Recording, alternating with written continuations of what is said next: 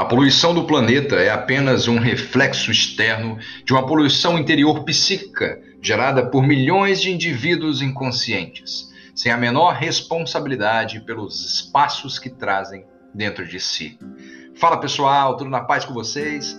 Aqui é o Camilo Castelo mais uma vez com o nosso podcast aqui da Vivendo Rico. E para vocês eu trago um livro que considero essencial para os momentos difíceis por quais passamos, hoje principalmente seja pela condição gerada pelo Covid-19, todas as suas consequências péssimas, seja pela difusão de informações assustadoramente cada vez mais rápida a cada dia que passa. Esse livro vai nos ensinar que podemos ajudar a sentir e a ter uma paz, podemos ajudar as outras pessoas a terem essa paz e podemos nos ajudar dentro da nossa introspecção a desenvolver uma paz que há muito tempo a gente não sentia. E dando continuidade dentro do nosso quadro aqui da Vivendo Rico sobre grandes best-sellers, essa obra de que eu estou falando aqui é o nosso 12 livro da série, chama-se O Poder do Agora, do célebre Eckhart Tolle.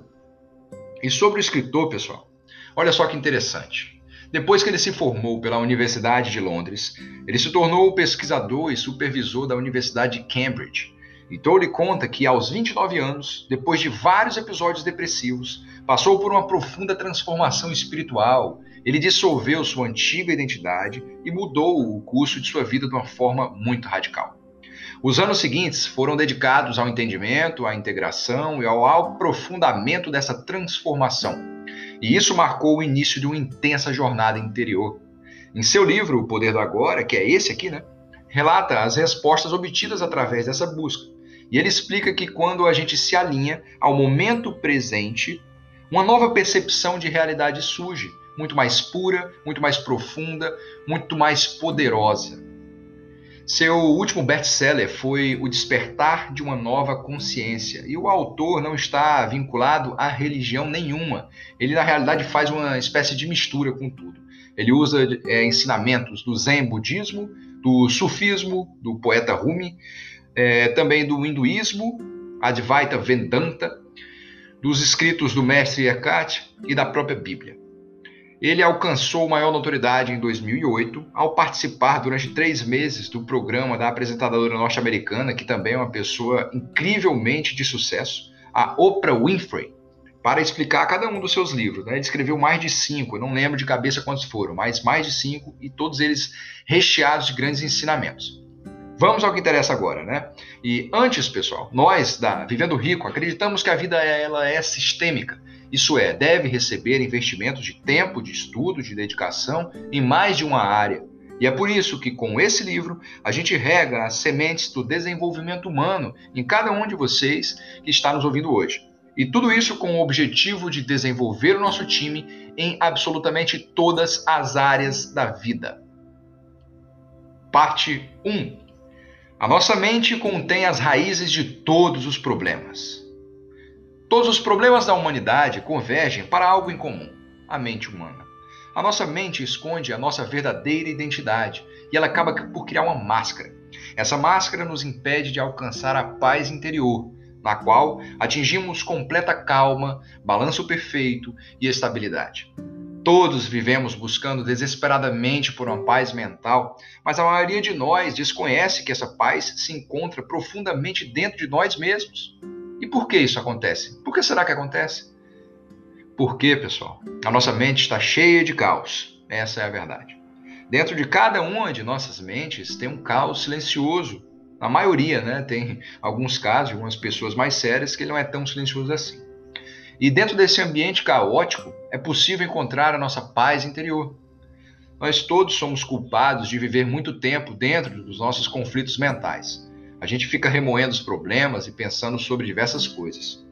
E em vez de nos ajudar, é mais comum que isso acabe por gerar mais problemas.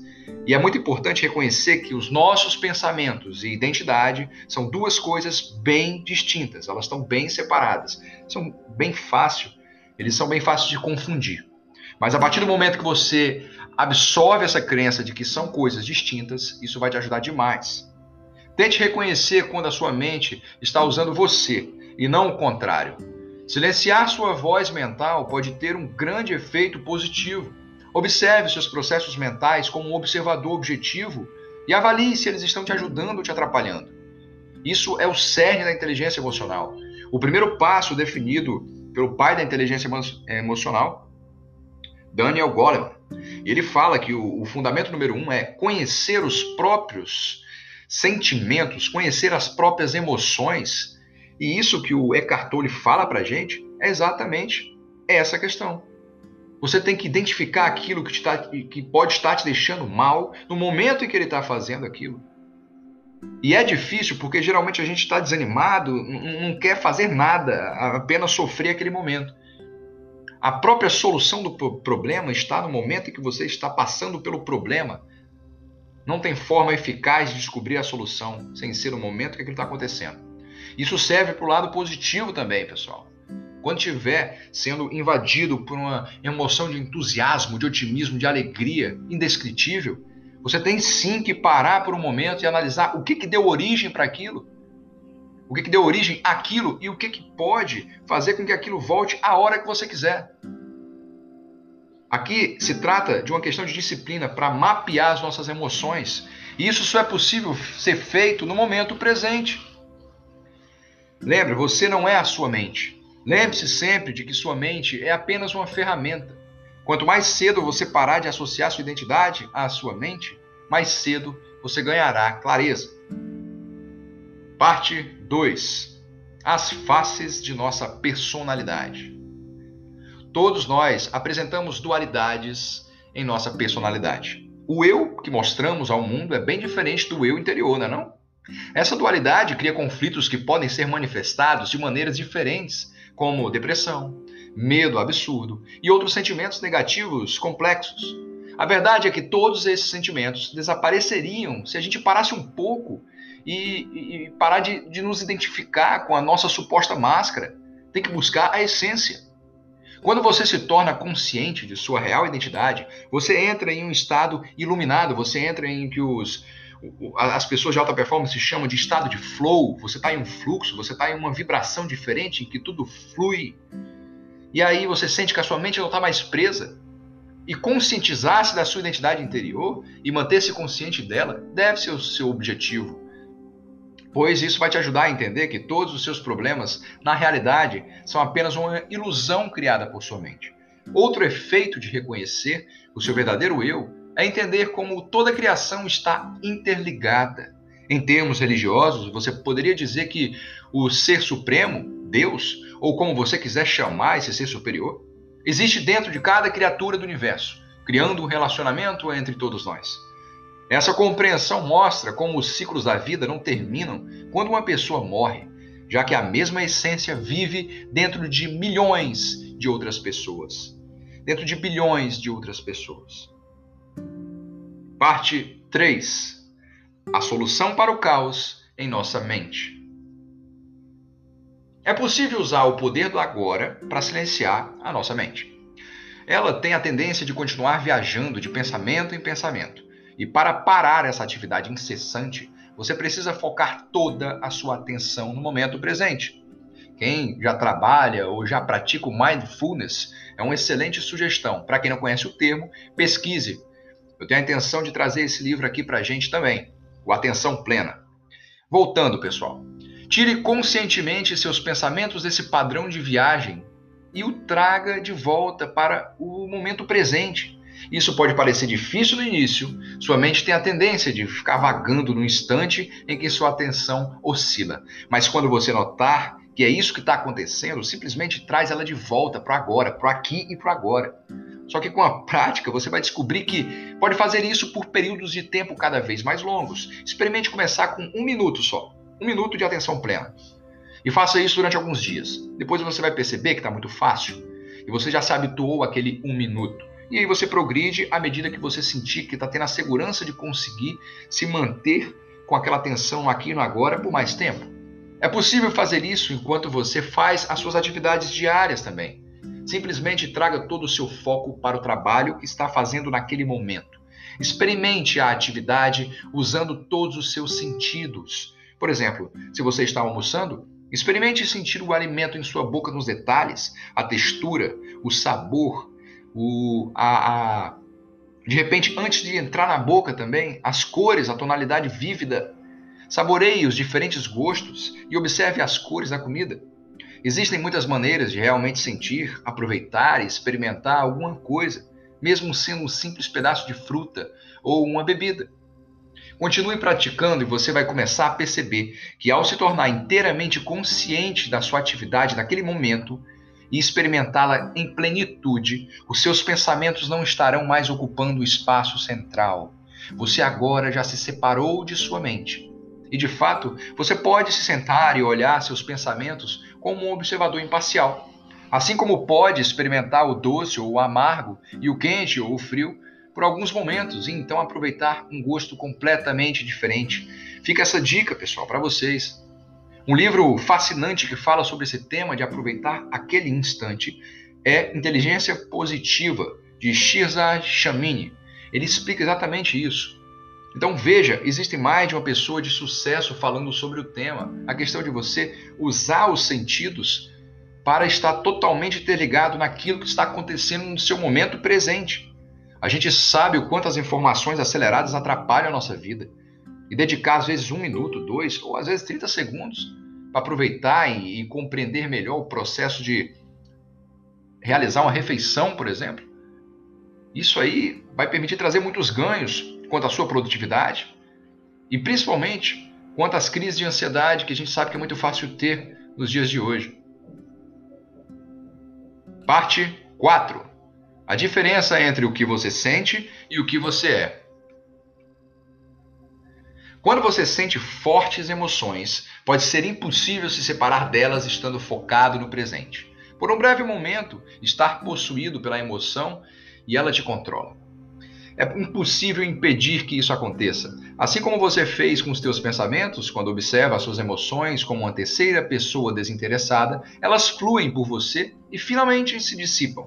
Quando você associa emoções à sua identidade, você dá margem para continuar sentindo elas.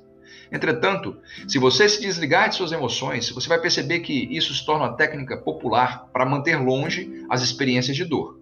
Por exemplo, se você se impede de ficar nervoso ou nervosa, né? Pode evitar dizer ou fazer coisas das quais provavelmente se arrependeria mais tarde. Mas em sua luta constante para se tornar livre de emoções, você não está é, causando uma dor muito maior. E pior do que isso, se perder essa luta, você certamente se sentirá desapontado. E se tiver sucesso, se sentirá feliz. Não são essas duas coisas emoções também? A maneira mais eficaz de quebrar o poder que as emoções têm sobre você é assistir a cada uma delas como um estranho desinteressado e deixar que elas fluam até desaparecerem. Isso se torna possível quando você se mantém focado quando Exatamente. No momento presente, em vez de se concentrar nas suas emoções. Eu estou falando bastante sobre o momento presente aqui, pessoal. E quando eu falo disso, atribuo sempre a questão de usar os meus cinco sentidos, ou três sentidos, quatro, o que você escolher para desfrutar daquela experiência do momento. Eu estou falando sobre usar eles para não deixar que o meu foco fique só nas emoções, Tente identificar sempre, se você estiver, por exemplo, praticando algum esporte, vamos supor aqui basquete. Há relatos de diversos atletas de alta performance que eles, eles diziam que eles conseguiam concentrar toda a sua atenção ou na bola de basquete naquele momento, ou no peso do corpo. Conseguiam diminuir a influência do barulho externo na quadra para poder se concentrar só na bola e na cesta à frente deles. E assim eles conseguiam níveis e pontuações cada vez mais altas e atingir níveis de artilharia no campeonato, enfim, por causa dessa concentração. Por, porque eles sabiam, ou não sabiam, era inconsciente, o imenso poder que a concentração agora trazia. E toda vida que eu falar aqui novamente ao longo desse podcast sobre se concentrar no momento presente, atribuam sempre ao olfato, ao paladar, à audição, à visão e ao tato. Parte 5. Seja maior do que o medo que tem te travado. Frequentemente, é o medo que faz com que seja impossível para você viver o presente. Identifique de onde vem esse medo e você verá que ele surge porque a nossa forma física possui uma data de validade. Por exemplo, pense em um medo comum que a maioria das pessoas tem: o medo de envelhecer. Você vai perceber que o que é dominante é o medo do que a velhice traz em termos de mudanças físicas e da incapacidade de fazer cada vez mais coisas que você está fazendo agora com a idade que você tem agora. Então, você tem medo da destruição do seu corpo que vem com o envelhecimento. Percebeu isso aí?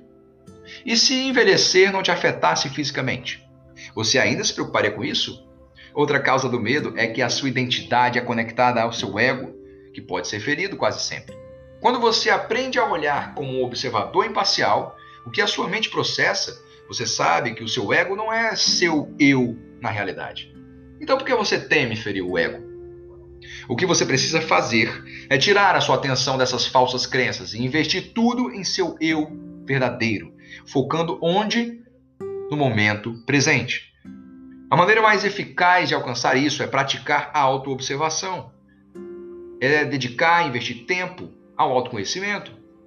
Fique de olho em você, pelo menos um dia, pelo menos algumas horas. Veja como seus medos começam, como eles te impedem inconscientemente de viver o presente e como eles terminam, como eles se dissipam. Observe e mapeie toda a trajetória daquele medo influenciando a sua vida, daquela preocupação, daquela ansiedade. Fique de olho em você. Uma vez que você entende isso, aprenderá a fazer a escolha de evitar a resistência e a negatividade, focando no momento presente e vencendo todos os seus medos.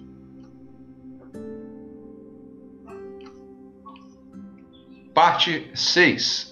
A escola de aprendizado que todos nós temos a nossa história. Não é fácil descartar sua máscara e encontrar seu eu interior. Um dos obstáculos que você poderá enfrentar é a resistência interna ao presente. Quando sua mente está em conflito constante, incapaz de aceitar o que está acontecendo em sua vida, ela cria a informação que a gente convencionou chamar de dor. Para tirar sua mente desses conflitos, você deve começar a focar no momento presente ao invés do futuro ou do passado. Isso faz com que você seja capaz de tirar sua mente de problemas futuros e de erros do passado. Aprender com o pretérito e se preparar para o que para o porvir é muito importante. No entanto, lutar com o futuro esperado ou remoer um passado doloroso faz com que você fique preso em um tempo psicológico, que é muito contraprodutivo, muito contraproducente e a raiz de todos os pensamentos negativos. Para para perceber quando você começa a se sentir, se sentir mal. A, a, partir de hoje, desse podcast, você vai ter mais uma atenção, eu espero, né, para esses sentimentos. Para para perceber a origem da sensação ruim que você está sentindo agora ou em qualquer momento durante o dia. Observe que ela provavelmente vem de um fato que você consultou da sua história, do seu passado, ou vem de um temor que você tem de algumas horas de onde você está para frente, uma coisa que pode acontecer dali para frente. Entenda que há uma diferença entre o tempo que flui naturalmente no universo, o tempo do relógio, e o tempo psicológico que existe apenas em sua mente. Libertar-se de todos os seus problemas pode acontecer agora, nesse momento. Você só precisa reconhecer e abraçar isso, se entregar a isso. Pense no seguinte: quando você foca toda a sua atenção no momento presente, existem problemas? Cai a ficha aí, ó, presta atenção. Foca só agora, agora. Existe problema? Não. Os problemas estão em algum futuro incerto ou já existiram em um passado remoto. Por que deixar que eles ocupem seus pensamentos e sua identidade agora? A gente sabe que é interessante consultar o passado para aprender com ele e se planejar para o futuro para o que pode vir. Mas a gente sabe que não é nada interessante ficar remoendo coisas do passado, como saudades, como arrependimentos. E muito menos ficar ansioso pelo que vai vir Aprenda a olhar para o momento presente e perceba a verdade. Que o momento presente não pode te machucar. Isso está no seu poder. Isso está no nosso poder. Parte 7. O poder da ação e a honra da autorresponsabilidade. Outro fator importante é saber que a forma como você lida com os seus problemas depende somente de você. O controle está em suas mãos, embora você possa algumas vezes sentir que sua vida está perdendo o controle. Aceite os problemas, aceite os problemas ou os resolva um por um. Essas são as duas soluções disponíveis: lutar com o que era ou com o que será inútil, porque não vai te ajudar a encontrar nenhuma solução. Entretanto, olhe para os problemas como eventos independentes ocorrendo em sua vida. Isso é muito importante. Independentes. Porque a partir do momento que você pega pequenas coisas, a mente acaba confundindo aquilo como um, um, um gigante. E se você pegar e separar cada um deles, você vai perceber que se você focar naquele problema, ele é tão pequeno que você consegue resolvê-lo. O problema está que a gente deixa acumular diversos pequenos problemas e ao olhar para aquela grande adversidade, óbvio que você vai sentir desânimo. Evite lutar com o passado ou perseguir o futuro. E isso não significa o fato de você evitar lutar com o passado ou de perseguir o futuro, ficar ansioso pelo ele, não significa que você é apático, não. Não significa que você não tem emoções. Na realidade, é absolutamente necessário ter atitude quando você percebe que está se tornando negativo. É a única coisa que vai tirar desse estado negativo. Por exemplo, você se encontra em uma situação no trabalho que não te faz nada feliz. E isso aqui já está acontecendo há um tempo.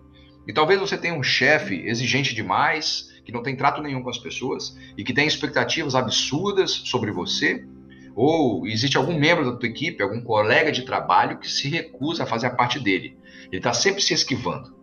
Nesse nosso exemplo, há duas atitudes disponíveis. Ou você muda a situação, ou você aceita.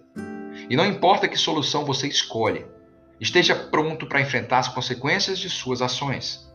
Podem existir situações em que você tem medo de tomar qualquer tipo de atitude.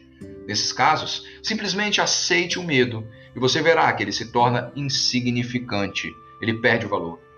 Quando isso acontece, a situação não ocupa mais os teus pensamentos e nem causa constante preocupação ou tristeza. Lembre-se daquela frase que tem se tornado cada vez mais comum, pessoal. Onde você foca é que expande. Se você concentra sua, atenção em determinado aspecto da tua vida, por exemplo, é, em uma cor, você passa a pensar na cor azul. É, nos últimos, nas últimas três horas você pensou bastante sobre variações, cor azul, etc. É natural que o cérebro foque a atenção nessa tonalidade no resto do seu dia. Porque você comunicou tanto aquela cor azul, você focou tanto nela, que para o cérebro aquilo se tornou importante. Ele vai trazer informações relacionadas àquilo. Então escolha focar no que realmente importa. Não dê atenção para, esse, para esses tipos de problemas. Parte 8. Como gerar o poder do agora para desfrutar de um relacionamento às margens da perfeição? Dizem que o amor mostra o caminho para a salvação ou para conhecer seu verdadeiro eu. A verdade é que o amor pode se transformar em ódio e frequentemente se transforma. Claramente, esse não é o caminho para a salvação. O amor é definitivamente um sentimento muito intenso e pode ser facilmente confundido com outros sentimentos, como alegria, raiva, frustração, etc., que experimentamos todos os dias. De fato, sua intensidade pode ser um problema, porque pode vir um tempo em que você se sente apavorado com a ideia de perder a pessoa que ama. Nesse aspecto, você começa a viver com medo do que possa acontecer no futuro. Novamente, está preso em suas preocupações com o evento futuro, que pode ou que muito mais certo, não vai acontecer.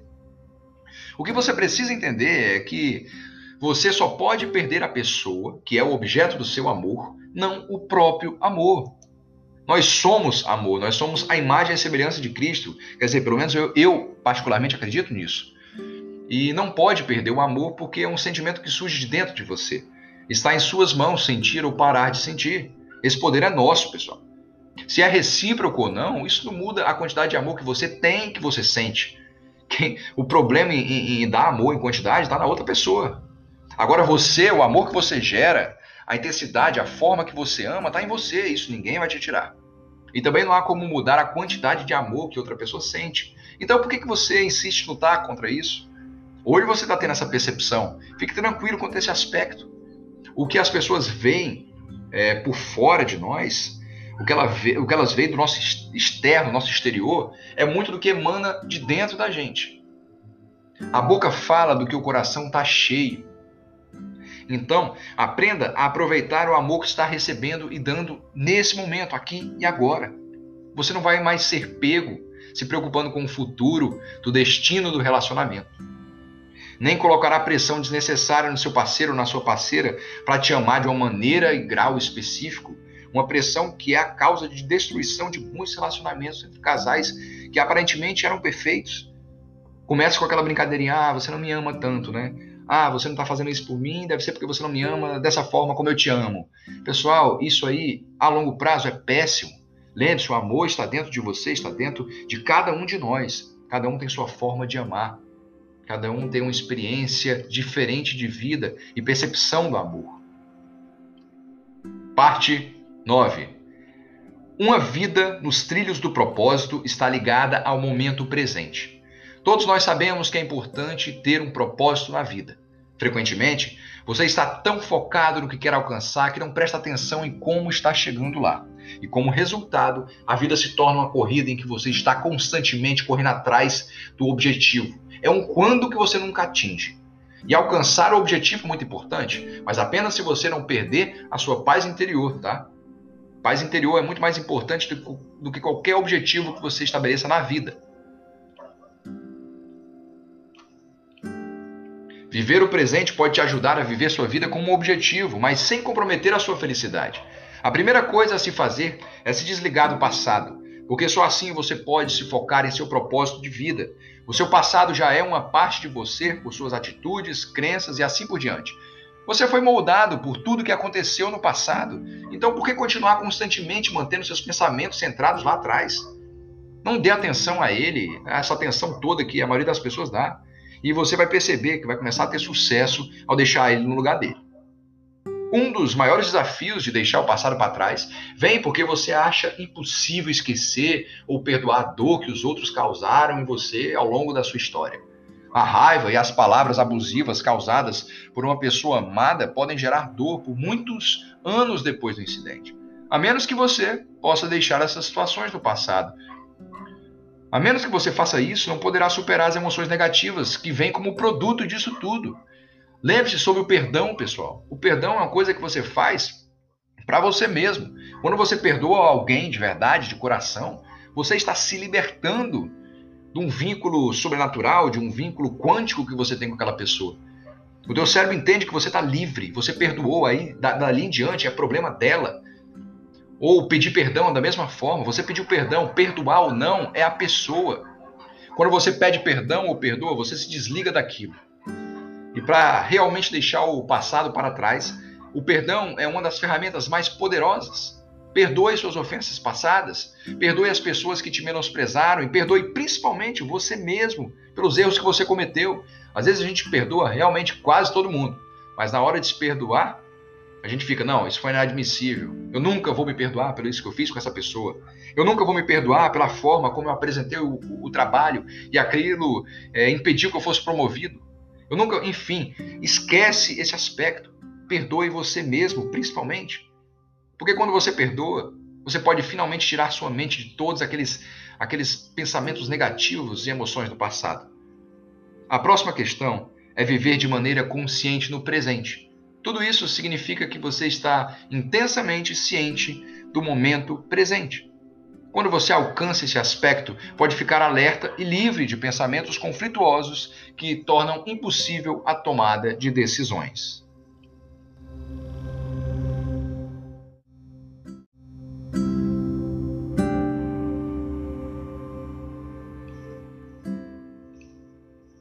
Parte 10 o que fazer para viver o presente? Aqui estão algumas coisas práticas que você pode fazer para viver o momento aqui e agora. Uma delas, respirar fundo ajuda a acordar as suas células. Traga atenção para a sua respiração. De verdade, se concentre. Tira a atenção da sua mente e foca em seu eu interior. Envolva-se em atividades criativas. A criatividade precisa da participação do seu verdadeiro eu interior e do seu eu exterior. Quando você está envolvido nessas atividades, você está acessando o seu eu que fica escondido. Né? Dentro do, da psicologia, eles geralmente chamam isso aí de inconsciente. Tá? Aprenda técnicas de meditação para entender como você pode olhar para o seu verdadeiro eu. Quando meditar, esteja ciente da energia latente que você nunca sente quando está preso em suas atividades diárias e em suas preocupações. Você será capaz de acalmar sua mente e de retirar ela dos ciclos contínuos de pensamentos que continuam entrando e existindo em sua mente durante todo o dia, aquele pensamento acelerado. E essa é a razão pela qual as pessoas falam sobre como se sentem calmas após uma sessão de meditação e como elas pensam com mais clareza. É porque a meditação permite que elas se desconectem de seus pensamentos por um breve momento, deixando o caos lá atrás. Conscientemente, traga a sua mente para um estado de pausa quando seus pensamentos ficarem muito caóticos. Quando perceber que sua mente está se prendendo a um barulho incessante, dê um passo para trás e aproveite a quietude e a paz. Foque sua mente no fato de que seus pensamentos não são a sua identidade. Lembra que eu falei lá na parte 2, né? Seus sentimentos e emoções não são a sua identidade, pessoal. Quando for bem sucedido e manter e mantiver seu foco no momento presente, a sua saúde mental e emocional vai se beneficiar e também isso vai acontecer com a sua saúde física. De fato, um sinal claro e visível de que você começou a viver o presente é que os sinais de envelhecimento vão desacelerar. Isso é maravilhoso. O que acontece é que quando você continua lutando com o seu futuro ou passado, seu processo de envelhecimento é acelerado. A preocupação, em termos neurológicos, você acaba por é, emitir, produzir uma dose muito maior de cortisol, o que acelera o processo de envelhecimento. E quando aproveita cada momento da sua vida, por outro lado, suas células estão sendo revitalizadas e você parece e se sente mais jovem por mais tempo. Parte 11. A inegociável importância da saúde mental. A paz não está ligada à felicidade ou à infelicidade. Você pode estar em paz mesmo se sua situação de vida estiver ruim naquele momento, quando você entende que a situação é ruim apenas por você a perceber como ruim. Isso significa que é apenas uma percepção da realidade e não a realidade em si. Aceite o que é para que não haja ressentimento, medo ou expectativas. Desligue-se das suas situações de vida. Quando você fizer isso, a situação irá fluir sobre você e ela vai se dissipar sem que isso afete a sua paz interior. Lembre-se disso, pois quando você permitir que seu ego e sua identidade estejam ligados, achará difícil esquecer a situação. Por exemplo, você talvez tenha tido um péssimo desempenho no trabalho e está sempre se preocupando com o que os seus superiores e seus colegas irão dizer sobre isso. Nesse momento, é seu ego que tem medo de ser ferido. O fato é que você sabe que seu desempenho foi ruim. Isso significa que está ciente do que precisa ser mudado, está ciente que você precisa trabalhar para melhorar esse desempenho. A atitude correta é focar nisso. Como você pode mudar o seu estilo de trabalho e melhorar suas habilidades, para que aquele mau desempenho não se repita. Perceba que os seus superiores ou os seus colegas só podem te dizer o que você já sabe, que você teve, nesse nosso exemplo, um desempenho ruim. Agora, a situação se torna muito mais simples de repente. Separe-se do seu ego e perceba que a parte ruim da situação já passou. Aquilo ali passou, aconteceu. O que resta é você provar que pode ser melhor. Uma vez que você troca sua atenção para o que é necessário naquele momento presente, que é trabalhar em uma solução para a situação melhorar, para o seu desempenho se desenvolver, o problema desaparece instantaneamente. Você mudou o foco para aqui e agora. E de fato, ele se torna positivo porque você o usou como combustível para os seus esforços em se sobressair em seu emprego. Parte 12. Renda-se com sabedoria ao aqui e ao agora. A palavra entregar instintivamente pode evocar medo, porque você a compara com a renúncia ao destino, aceitação da situação, apatia ou até omissão. Mas isso aí não é verdade não, tá? Entregar-se apenas significa aceitar determinada verdade. Isso clareia seus pensamentos e traz foco à situação, em vez de te manter preso às reações e às emoções associadas a ela. Entregar-se traz clareza de pensamento para que você tome a atitude adequada para mudar a sua situação. Como vimos com o exemplo dado anteriormente, esse tipo de entrega, seguido por uma ação apropriada, te ajuda a usar de alguma maneira cada situação ruim a seu favor. Ajuda a descobrir uma oportunidade escondida naquele suposto fracasso. Isso significa que não há mais situações ruins ou experiências ruins em sua vida. Todas elas são simplesmente uma oportunidade de aprender mais, de trabalhar e desenvolver suas habilidades e de entender qual a atitude correta a se tomar em cada caso. E é essa maneira de usar o verdadeiro poder do aqui e do agora, o verdadeiro poder do agora para transformar a sua vida. Então é isso, pessoal. Chegamos a mais ao fim de mais um podcast e como de costume, eu gosto sempre de trazer para vocês a, uma forma de vocês fixarem tudo isso que vocês ouviram aqui hoje, tá bom?